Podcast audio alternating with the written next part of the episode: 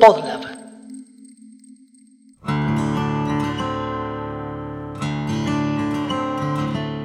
Si escuchaste el primer capítulo de este podcast, eh, escuchaste un poco mis opiniones mezcladas con definiciones generales de la filosofía, de la física y algunas otras yerbas sobre la música intrínsecamente, digamos, abstracta, fuera de contexto, como la música en sí.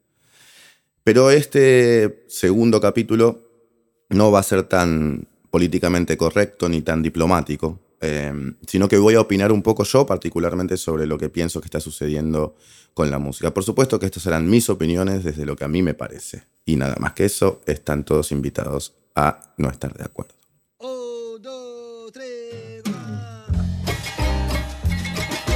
El rock, el folclore, el tango, el jazz y todos los subgéneros de los subgéneros de los subgéneros se mezclan, se tocan, tienen que ver a veces, a veces no, a veces más, a veces menos.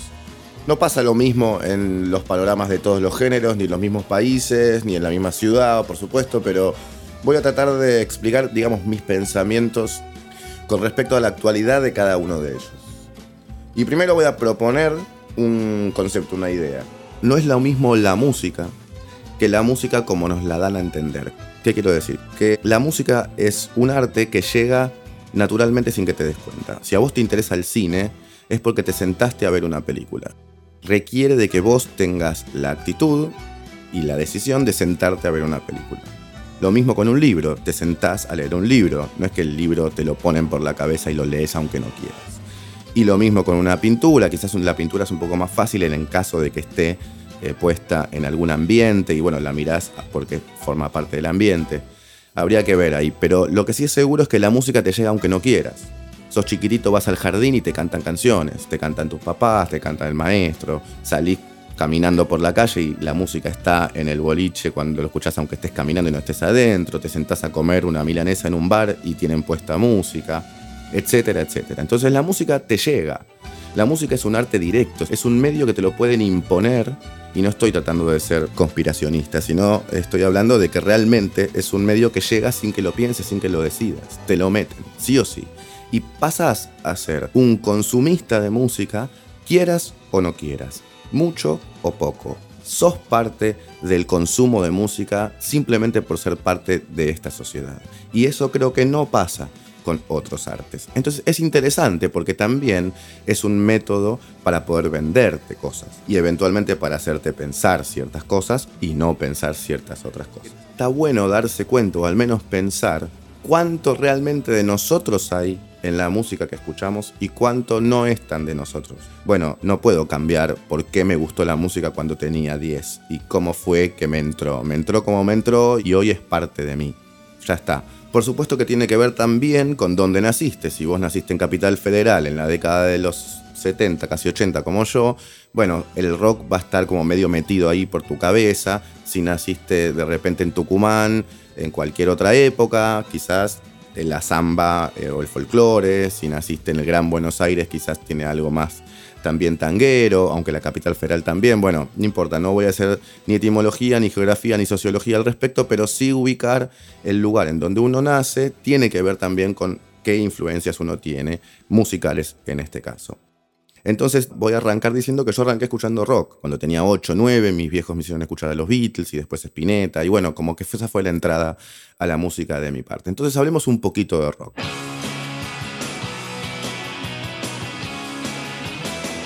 Hay mucho que hablar con respecto al rock y es un bajón también, a menos desde mi perspectiva. Comprate un mono. Voy a analizar desde dos perspectivas, la social y la musical. Empecemos, digamos, por la social.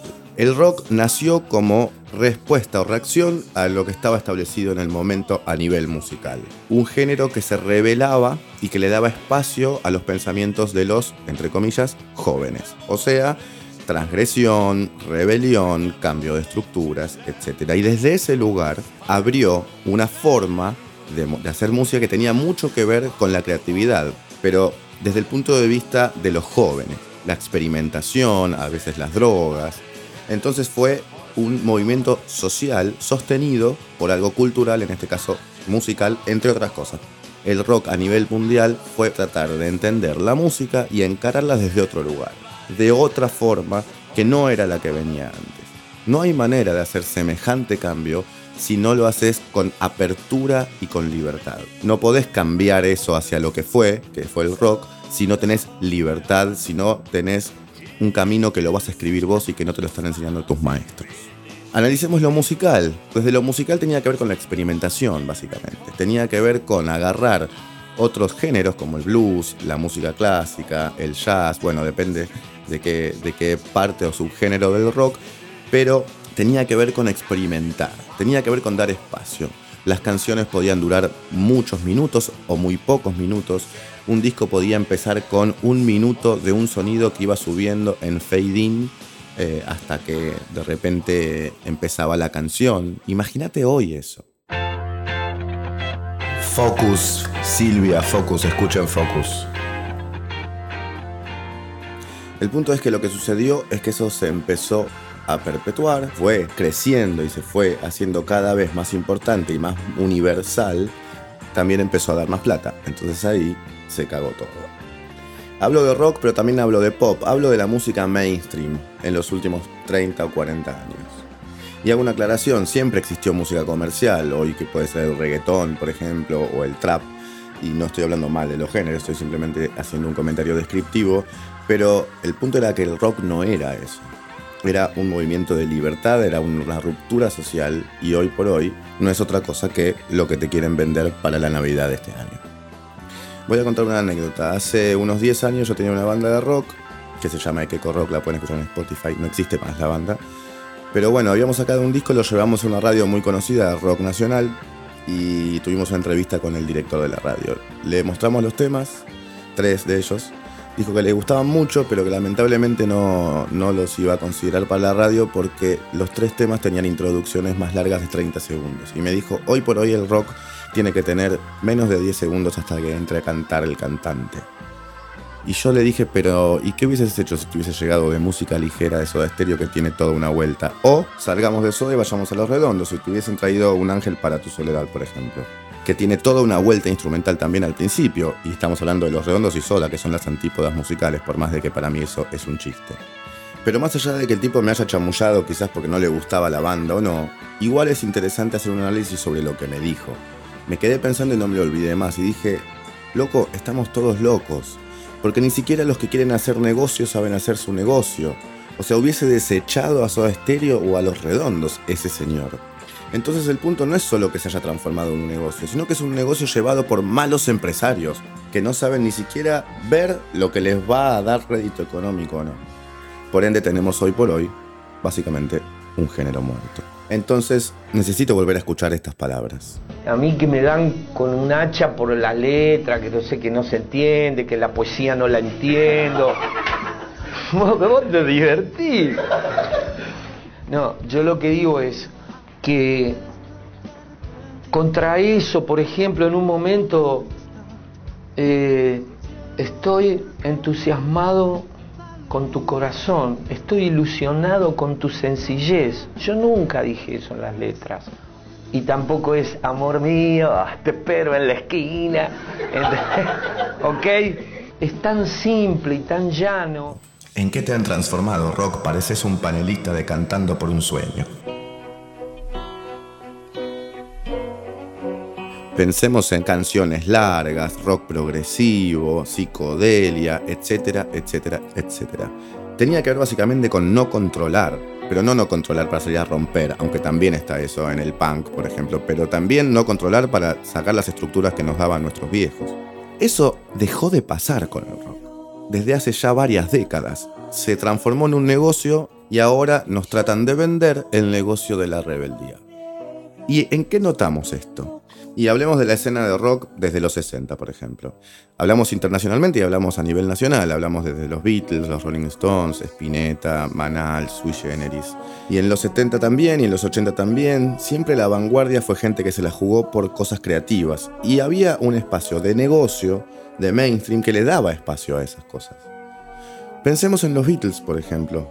Al principio. No se esperaba que salga un grupo como los Beatles El primer editor al cual Brian Epstein le fue a llevar el disco dijo que el grupo de guitarras estaba pasado de moda. Todo esto en el año 61. Sí, un pelotudo. Después fueron los Beatles.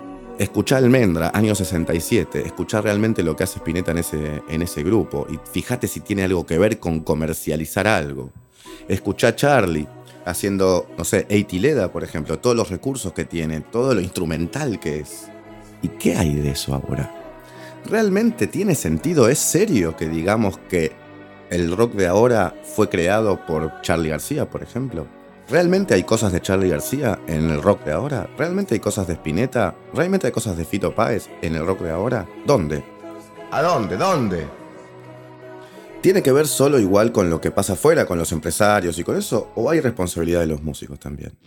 Nosotros íbamos a los shows y cantamos Hermano Perro, cosas ya más fuertes, y la gente se volvía loca igual. Es decir, no había una distancia entre si eso era comercial o no, ni se nos pasaba por la cabeza. Simplemente sabíamos que esa era una propuesta mm, y que, bueno, en el segundo disco tratamos de volar todo el inventario que habíamos hecho. Lo rompimos e hicimos canciones nuevas surgidas desde otro ángulo, con otro molde. Este, un disco que fue durísimamente criticado por los por los medios que querían la, eh, idiotización de los conjuntos. ¿no? Medios que querían, como ahora, muchos medios quieren la idiotización de la gente, porque es necesario para vender más y ganar más guita. Lo que es arte va por un lado y lo que es un, un puto comercio va por otro y no se pueden conciliar. Es muy difícil que las dos cosas vayan de la mano. Y si no queremos pensar en Spinetta porque es demasiado volado o porque algo así, no importa, pensemos en Soda, pensemos en Los Redondos.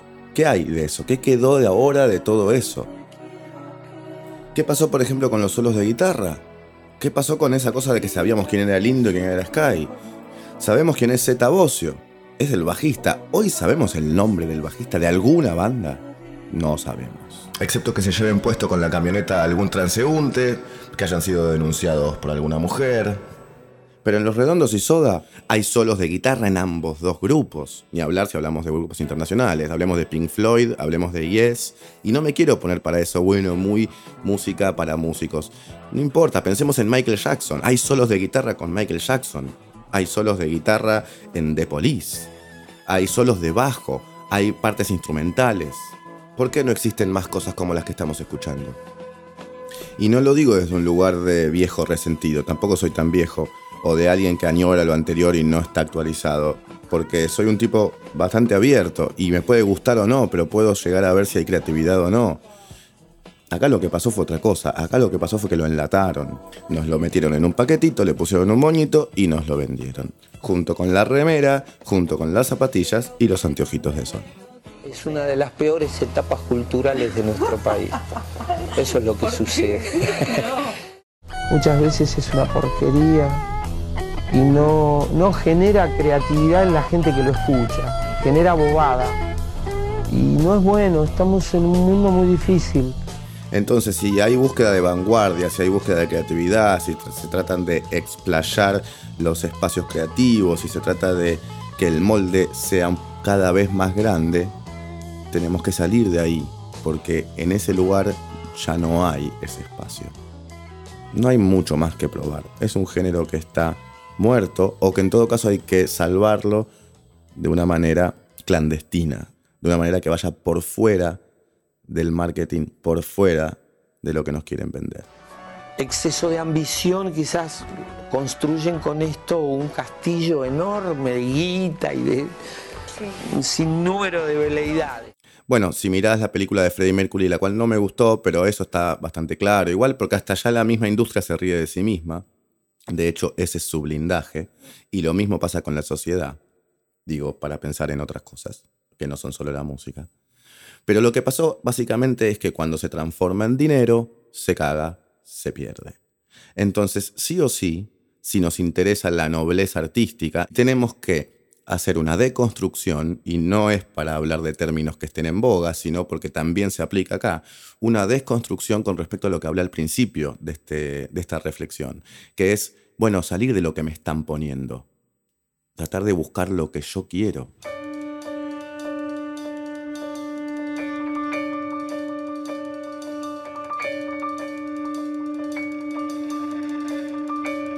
Por supuesto que sigue habiendo grandes músicos en el rock, pero no tienen espacio. Están abajo, no hay un ambiente propicio para que puedan desarrollarlo y vivir de eso, mínimamente. Entonces lo que sucede es que toda la gente que estaba dentro de eso se va yendo. Eso pasa a formar parte de, de la gente que está dentro del mercado, de un número, de un negocio, y la creatividad se va dispersando hacia, por ejemplo, otros géneros.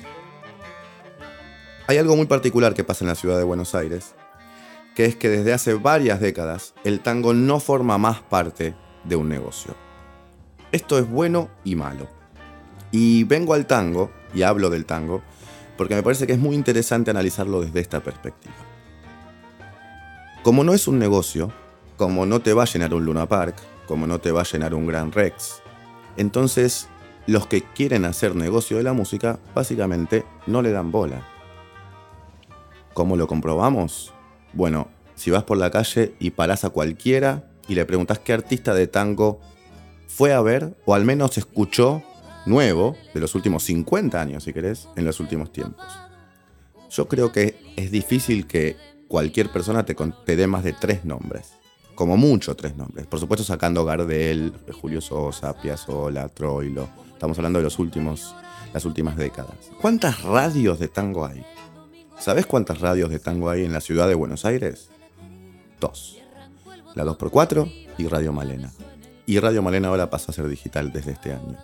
Dos. En la ciudad de Buenos Aires. ¿Cuántas radios de rock va a haber en Londres? ¿Cuántas radios de jazz va a haber en New Orleans? ¿Cuántas radios de música brasilera popular o de MPB va a haber en, no sé, en Río de Janeiro? En Buenos Aires hay dos radios de tango, nada más. Es para pensar. Pensemos en el folclore. El folclore, a diferencia del tango, sí tiene un negocio mucho más masivo porque mucha más gente forma parte del folclore. El interior del país es del folclore. Nosotros los porteños pensamos a veces que Argentina es el tango. No, muchachos, Argentina es el folclore y el tango, ambas dos. Y es mucho más el folclore en términos de cantidad de gente y popularidad. Aparte es una música tan hermosa que bueno, no importa, pero más allá de eso. Entonces, ¿qué pasa con el folclore? Pasa que cuando algo se transforma en un suceso, lo agarra el marketing y lo comercializa. Entonces, y esta es mi opinión, gente ultra talentosa como Soledad Pastoruti o como Abel Pintos, llegan a una popularidad tal que viene una empresa, lo agarra y lo popea, básicamente. Lo hace un poco pop. Deja de ser folclore, pasa a ser música para adolescentes o algo por el estilo, y lo perdemos, y lo perdemos, y allá quedó la soledad que cantaba a Donata, que tampoco voy a decir que es lo más hermoso que me gusta, particularmente a mí en el folclore, pero bueno, era una chacarera. Y Abel Pinto es lo mismo, y hay cosas tremendas de Abel Pintos de sus últimas épocas, que a mí me gustan mucho, pero más allá de eso dejó de ser un músico de folclore. Y que no se malinterprete lo que digo, no estoy diciendo que si sos músico de folclore quédate haciendo folclore y no te metas en otras cosas, no, obviamente que lo opuesto pienso. Estoy simplemente diciendo que es muy fácil de ver la mano económica en, en la industria musical. Se ve a las claras cuando un artista tiene su propio camino o cuando lo convierten en algo. Lo que sí sigue siendo tradicional en el folclore es gente como el chaqueño palavecino, que es una propuesta que no trata de romper barreras ni de crecer, busca quedarse en lo que es, que no trata de ampliar sus horizontes musicales. Con esto no estoy hablando mal del chaqueño palavecino, está bárbaro lo que hace el chaqueño palavecino, pero sí estoy hablando de que es una forma de entender el folclore tradicional que eventualmente no va a tener rupturas. Y por eso entra bien en el marketing, porque es un negocio comprobado, ya se sabe lo que va a vender. Entonces no hay riesgo porque la gente está esperando ese tipo de artistas. Entonces esos artistas tienen un espacio mucho más fácil de encontrar porque a nivel económico ya están comprobados. Su estilo, su forma ya está comprobada. Cuando alguien quiere romper algo, cuando alguien quiere hacer algo nuevo, cuando alguien quiere buscar nuevas metas o nuevas eh, formas de hacerlo, ahí se complica todo. Entonces, ¿dónde podemos buscar rupturas? ¿En qué género podemos buscar rupturas? Rupturas de verdad. Y no estoy hablando de como músico, sino como escucha. Tenés ganas de escuchar algo que esté rompiendo, que esté proponiendo algo nuevo. ¿A dónde vas? ¿Al rock? Y no. Si hablamos de jazz, por ejemplo, bueno, pasa algo particular, que es que nunca fue muy comercial, al menos no en este país. Entonces, los músicos de jazz siempre están un poco al margen de la movida económica y de la popularidad. Es algo bueno y malo, porque por un lado mantienen un espacio de libertad y por otro lado, eh, nada, suele ser difícil que puedan desarrollarse económicamente como deberían, porque habiendo músicos tan grosos, eh, no debería pasar. Pero bueno, eso tiene que ver con varias otras cosas también. El punto es que me parece muy importante que reflexionemos nosotros como escuchas, no estoy hablando como músico, estoy hablando como parte de la sociedad y como escucha de música, que reflexionemos sobre qué vamos a escuchar y por qué lo vamos a escuchar. Y también que pensemos en cómo sostener la movida cultural. Si queremos hacer cultura, si queremos seguir creyendo, si queremos poder seguir nutriéndonos entonces tenemos que formar parte de un movimiento de algún tipo. Tenemos que ir a ver música en vivo, tenemos que recomendar, tenemos que pensar en el otro, tenemos que juntarnos, los músicos, los productores, todos los que formamos parte, tenemos que ayudarnos entre nosotros, no competir. Por ejemplo, yo siempre pienso eh, en el ambiente del rock como un lugar de muchísima competencia. Em, y en el ambiente del tango con un lugar con muchísima menos competencia y mucha camaradería en muchos aspectos. Siempre hay de todo, por supuesto, pero idealicé siempre a los músicos de la bossa y del MPB brasilero de, de los 70 para acá, cómo tienen discos siempre entre ellos, todos juntos, en los recitales de uno toca el otro, y etcétera, y Milton con Caetano, y Catando con Gilberto Gil, y Joe Gilberto. Y es una cosa que decís, loco, qué bien, qué movida entre todos. Y acá no pasa.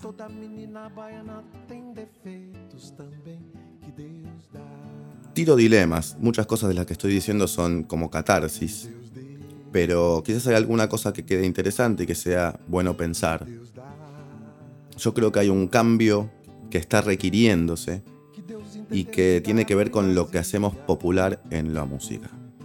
Hoy por hoy las plataformas digitales son las que se usan. Hoy por hoy sacas un disco y la gente no tiene dónde reproducirlo, porque las computadoras vienen sin CD, porque los autos vienen sin CD, porque los equipos de música vienen sin CD. Entonces, ¿para qué hacemos discos?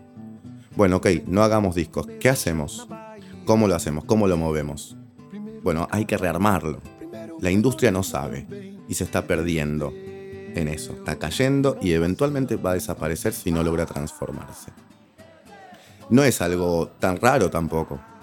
En los años 40, cuando se empezó a establecer el disco de pasta o el disco eventualmente de vinilo, y los músicos dijeron, eh, pero ahora vamos a perder trabajo porque antes tocábamos en vivo y ahora van a poner un disco.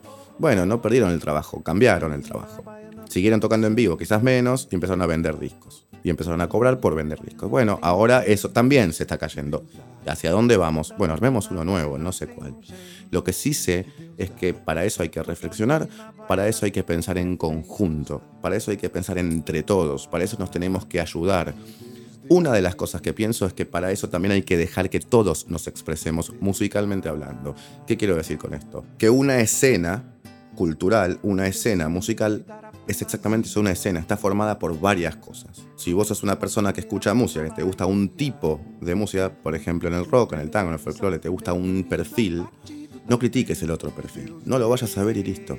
Pero es necesario el otro perfil para que se arme una escena. Si se arma una escena, los dos perfiles van a verse beneficiados. En contraposición y también dentro de una misma cosa. Para eso hay que compartir espacios, para eso hay que sumarse, para eso hay que ayudarse, básicamente. Porque es una movida entre todos, desde los que escuchan hasta los que graban, hasta los que tocan, hasta los que cantan, hasta los que componen, todos. Así se dan los cambios culturales.